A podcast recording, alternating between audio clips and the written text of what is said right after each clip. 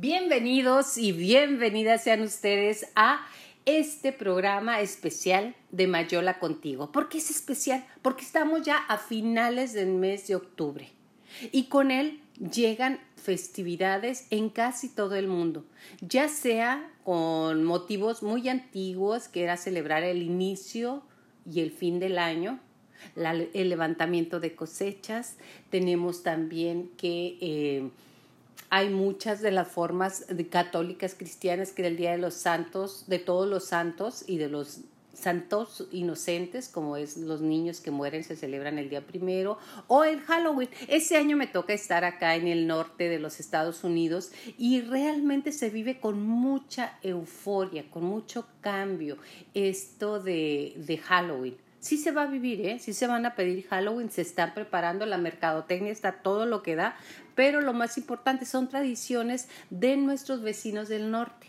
que por más que usted y yo queramos que no existe, eh, vamos a decir, mezcolanza con eso, pues fíjese que sí, hoy en el programa le voy a decir y le voy a platicar que existen varias mezclas que nos llevan a los rituales como los estamos viviendo en este momento. Claro, este momento es atípico, vamos a decirlo de alguna manera, porque por la pandemia, porque en México que se, se vive la ausencia de ir a visitar a nuestros muertos al panteón, pues no, este año no va a haber panteón, este año no hay altares de muerto, muertos hacia las personas que han partido a el viaje sin retorno. No, no lo hay. Entonces, ¿qué es lo que se va a hacer? ¿Cómo vivirlo? ¿O por qué se vive como se vive? Eso es lo que quiero platicarte el día de hoy. Comprender el origen en este año, a diferencia de otros años, hay muchas prohibiciones que no habíamos tenido nunca.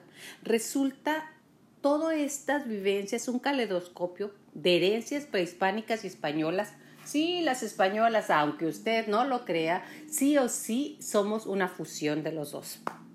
Pero algo que es muy importante y justamente la celebración de muertos es la riqueza de estas dos grandes culturas que nos dan origen y también nos también también también fíjense nada más, también nos crean destino. Hoy vamos a platicar qué parte, parte es, qué parte es la prehispánica y la traemos ahorita y qué parte es la española, que son nuestras raíces. En México se empieza apenas a percibir con esa tradición entre los mexicanos eh, rescatar lo prehispánico a partir de los años 30 y 40 que como recordamos se inician a forjar un grupo de muralistas después de la revolución nacional, nacionalistas, es justo cuando surgen estos y se voltea a ver el mundo prehispánico con honra y reverencia, aunque se quiera negar la parte hispana, que no podemos, que a algunos les duele, bueno, pues sí, pero no podemos negar que somos de esa parte. Otra de las cosas que en este año marca la diferencia es que no podemos ir a los panteones, ya lo había dicho, pero les quiero platicar de dónde viene la tradición de asistir a los panteones. ¿Y sabes qué? Te va a sorprender lo que te voy a decir. Después de una pandemia que era la peste bubónica, nació esa tradición. ¿Por qué? Porque la Iglesia Católica tenía eh, en esos años tenía la tradición de sepultar en, en los terrenos de la iglesia a los difuntos, valga la redundancia, ¿verdad? Pero eh, cuando llega la peste bubónica, pues el cadáver o el cuerpo se, se hacía su evolución, su involución, su, su descarna, desencarnar, tener todo, todo lo, que, lo que se vive en un cuerpo que, muerto. Entonces, pero el bicho, el virus de la peste bubónica no moría, permanecía ahí. Entonces, si tú ibas a la iglesia, corrías el riesgo de levantar nuevamente la peste bubónica, entonces se juntaron y que dijeron, no, no, no, no, ya no podemos seguir sepultando en estos lares tan cercanos a las ciudades a nuestros difuntos. Entonces se crea el concepto de panteón o campo santo lejos de las ciudades, a las afueras totalmente. ¿Por qué? Porque de esa manera no podrían contaminar. Ajá, entonces ahí nace, fíjate, el Panteón o Camposanto y si te pones a ver, eh, están afuera de la ciudad, aunque ya, pues bueno, algunas ciudades ya son rebasadas y los panteones quedan o los camposantos quedan en el centro de la ciudad, adentro. Y bueno, pues eso es parte de la evolución y el por qué nacen los panteones. Pero los deudos no podían ir a las iglesias como era anteriormente a poner una veladora, a rezar por ellos, iban a los panteones a visitar las tumbas. Entonces, en el camino, pues era un camino, imagínate, lodazales, eh, había zarzas, había árboles, algunos riachuelos, caminaban bajo el sol o bajo la lluvia mucho tiempo. Entonces se llega la costumbre de llevar, valga la redundancia, llevar comida. Sí, sándwich, no, no había sándwich, no es cierto. Bueno, lo que hubiera, tamales, lo que hubiera, se llevaban y, ¿qué creen?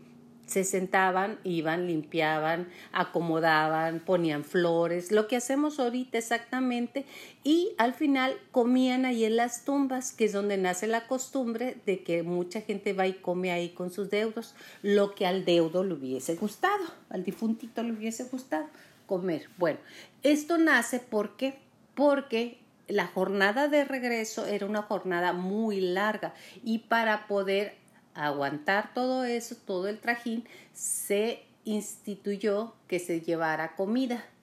¿Qué es lo que vemos ahora en los altares de muertos? Comida, lo que le gustaba al difunto. Entonces ahí fue el detalle. Pero ¿cómo nace? Bueno, pasa a los panteones, ya lo había dicho, a partir de la noche del 31 de octubre empiezan las visitas y se determina por el Papa Gregorio III que el Día de Todos los Santos Difuntos iba a ser el 2 de noviembre, porque antes se celebraba el Día de los Santos, de todos los santos, el 8 de agosto y duraban 20 días las, las celebraciones. Entonces, a partir del siglo XIV y la peste, se decide que la iglesia eh, generara un tributo a los muertos, que, son que fueron tantos, al igual que ahorita estamos viviendo muchísimas personas que han fallecido y que no las hemos acompañado en su, en su duelo por motivos ya, eh, ya conocidos por todos. Entonces, realmente hacían un, pues un picnic entre vivos y muertos y ahí viene el peregrinar de la Edad Media, de ahí viene. Después de la peste bubónica y eso nos llega al mundo mesoamericano, nos lleva al mundo mesoamericano, no tenían panteones, o sea, nuestros, nuestros ancestros eh, realmente ellos no tenían panteones. Había dos destinos para las personas que partían. Una era enterrar a, los difuntos y el otro era cremarlos, que era la gran mayoría. ¿Por qué? Porque solamente se enterraban aquellos que habían sido grandes guerreros y habían muerto en el campo de batalla. Otro era, de los que se enterraban, eran las mujeres que habían muerto en la labor de parto. Y la más importante, así como que la top, top, top, era aquellos que murieron en la piedra del sacrificio. Eran las tres muertes más honrosas que había en nuestro mundo prehispánico. Entonces, a las personas que se les cremaba, se vestían con trajes muy bellos, se le ponía papel amatl y papel picado, o sea, lo cortaban para simular que era el aire, vasijas, una serie de elementos como cacao, eh, agua y los acompañaba un perro que podría ser vivo o muerto o en esfinge. ¿Qué te parece? ¿Por qué? Porque dice que tienes que cruzar un río que te separa del mundo de los vivos al mundo de los muertos. En ese tiempo, cuando los enterraban o los cremaban, siempre en la, cremación había esos elementos. ¿Por qué? Porque se decía que los que cremaban tardaban cuatro años en pasar al Mixtlán. Esos, en esos cuatro años vivían infinidad de obstáculos, unos vientos cortantes como, como unas agujas de obsidiana, ya les hablé del río caudaloso, además se les cerraban las montañas y unas almas que les querían devorar el corazón. Y cuando llegaban al señor de Aztlán, Mixtecoatl, y la señora del descanso, estos elementos se tornaban hasta la actualidad, por eso se les ponía su ración para que pudieran viajar esos cuatro años de andar vagando y llegar hasta la tierra del descanso. Por eso había que honrar a los muertos. Yo ya le había dicho que anteriormente se usaba en agosto. Se preparaban tamales para manejar a los muertitos y se iban a campos a cortar flores y poner todas las flores y guirnaldas que hubiera en el momento. Había una ofrenda al dios Huitzilopochtli, se hacían rezos al sol, duraba, ya lo había dicho, 20 días. Cuando llegan los frailes en la conquista, veían que había ofrendas de esclavos. Así es que se sacrificaban en ese día. Y entre esa ofrenda de esclavos, el problema era que los mataban, punto, los ofrendaban. Porque una cosa es ofrendar y otra es agradecer. Hay una diferencia entre altar de muertos y ofrenda. El altar es para pedir a lo lejos y la ofrenda tú das. Por eso ofrendaban a los esclavos. Pones lo mejor de ti como regalo, das gracias en lugar de pedir. Cuando llegaron los frailes y había esclavos sacrificados en esos festejos, estaban los omplat, que eran los esclavos, los sacrificios. De ahí viene las calaveritas que usted y yo vemos eh, para llegando a, Día de Muertos. De ahí viene porque eran las calaveras que quedaban año con año, año con año de los omplati o esclavos. Entonces los frailes, imagínense, dijeron, ahora sí que santo Dios. ¿Qué es esto? ¿Cómo le vamos a hacer? Son muy sanguinarios. Pero, imagínese usted, ¿de dónde viene el pan de muertos? era el corazón de una doncella sacrificada que se metía en amaranto y los comulgaban, se lo comían mordidas, mordidas a mordidas. Y ellos consideraban que tenían que alimentar a los dioses con ofrendas humanas. Eran las creencias del mundo prehispánico. No se me asusten, ahí van, ahí van, ahí van. Los frailes comenzaron a convertir el pan de muerto primero en pan de azúcar con azúcar o de azúcar roja, simulando ese corazón. Después le van poniendo los huesitos y todo el adorno que usted ahorita ya conocemos. Pero, ¿qué sucede si los frailes van a mover el día de todos los difuntos? Ya que los españoles en el mundo europeo entre el 31, 1 y 2 celebraban a todos los difuntos para lograr una comunión de las dos mezclas. El mundo, el mundo del altar es originario de Europa. ¿Usted pensaba que era prehispánico? No. De cuando surge el Día de Todos los Santos. Que ibas a la iglesia a rezarle a tu santo de, la de tu devoción. Cuando regresabas a casa había comida, velas, flores, también como las velas que podían, ponían en el mundo prehispánico, para los santos de esa familia que ellos veneraban o los santos que ya se fueron. El día 2 se iban a los panteones, intercambiaban estas tradiciones, se come en el panteón. Para los prehispánicos la vida no importaba nada, la vida importaba en el más allá. La vida de los muertos era que la idea de que los muertos regresan, ¿sabe de dónde viene? Que esa noche se les permite venir, como usted y yo vimos en la película Coco, este, que si el perro lo, te acompaña de regreso, te cruza. Fíjese que viene de la, de, los, de la cultura europea, de los celtas. Imagínate, o sea, pensamos que viene de nuestra cultura, no viene de los celtas. Por eso te digo que somos un mosaico de creencias.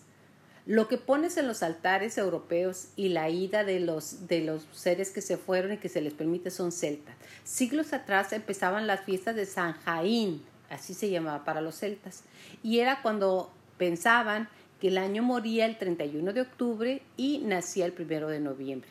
Y en ese tránsito entre la vida y la muerte, San Jaín va a terminar siendo Fall, All Fall In.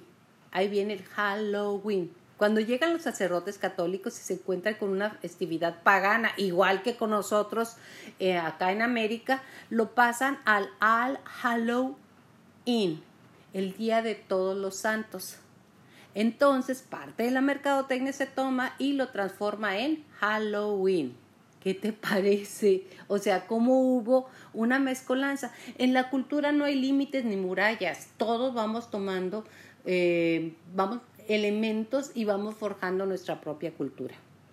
Entonces la mercadotecnia en Estados Unidos lo lleva al cine, iniciando las películas de Halloween, eso se empezó por ahí de los 50, 40, 70. Se volvió una gran influencia en la realidad del mundo católico, se tornó en All Hallows Inn. En esto y coincide con las fiestas de todas las fiestas, tanto la celta la norteamericana, la mexicana y la prehispánica, de todos los santos y todos los muertos. Entonces, usted puede este, creer que de ahí también viene. Entonces mucha gente se pelea, no, no, no, no, no, no, el Día de Todos los Santos es eh, católico mexicano, Halloween es norteamericano, no, no es norteamericano, lo toman y lo aceptan, pero es de origen celta, del dios Halos. En el altar de muertos se unen los cuatro elementos, viento, aire, fuego y también agua. Entonces están ahí presentes y se ponen, para los prehispánicos es los cuatro elementos, para los católicos es la cruz, que también son los cuatro puntos cardinales, entonces se, se fusiona. Te he dicho, somos mosaicos, somos multiculturales. En España se prendían velas, ¿por qué? Porque en este tiempo los días duran mucho menos y empieza a bajar la luz, entonces se necesitaba luz y se ponían velas se juntaron los ciclos de vida, tiempos de cosecha. Que si el Halloween es una cultura donde realmente es ponerte maquiavélico, disfrazarte de brujas, pues fíjate que te quiero decir que este año y años anteriores, desde el 2003, que la Catrina exactamente fue nombrada Patrimonio Cultural de la Humanidad. Así es, la muerte bonita, ponerla elegante.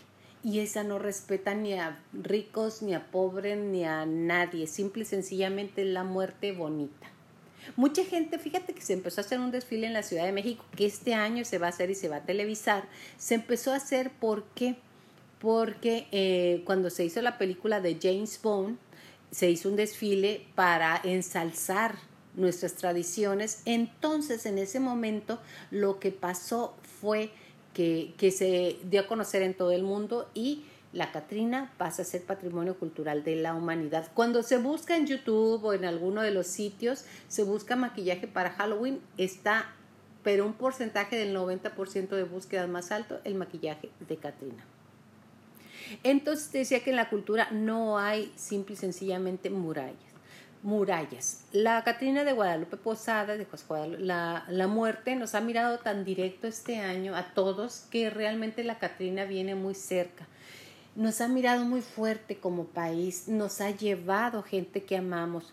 Pongan ofrendas este año, pongan su altar de muertos y en su altar de muertos, como ya lo hemos dicho, algunos dicen que son siete niveles, lo que dice la tradición española es que son dos niveles, uno es el cielo y el infierno.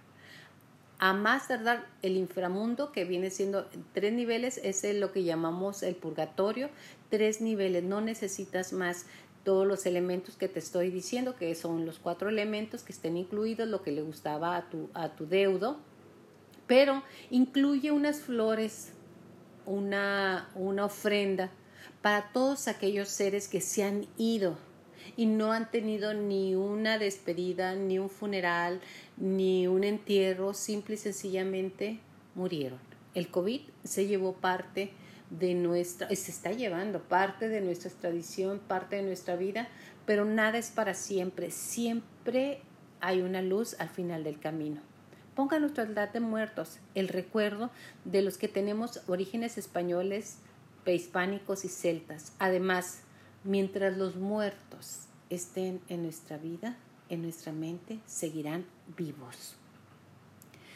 También se pone como un signo de respeto al amor y honrar la vida de los que se han ido. Una memoria histórica, porque estamos en momentos históricos, una memoria del presente y del dolor de la partida. Porque la gente te recuerda por el tiempo que le das, la plática que tuviste, el café que compartiste, la atención que llevaste a lo que le gustaba a esa gente. Ponen en el altar de muertos a alguien para los muertos anónimos. Pongamos un altar de muertos honrando de manera histórica, de manera respetuosa, de manera agradecida de ser y estar en este momento que nos tocó vivir. Celebremos nuestras tradiciones y la fusión del mosaico multicultural somos. Gracias por estar aquí conmigo, aquí en Mayola contigo y gracias por compartir. Gracias a todos los que me han seguido y estamos siguiendo en este programa. Me encanta, me encanta compartir ideas como las que hoy me parecieron sumamente interesantes porque es conocer y para conocer es saber, honrar y respetar. Hasta la próxima.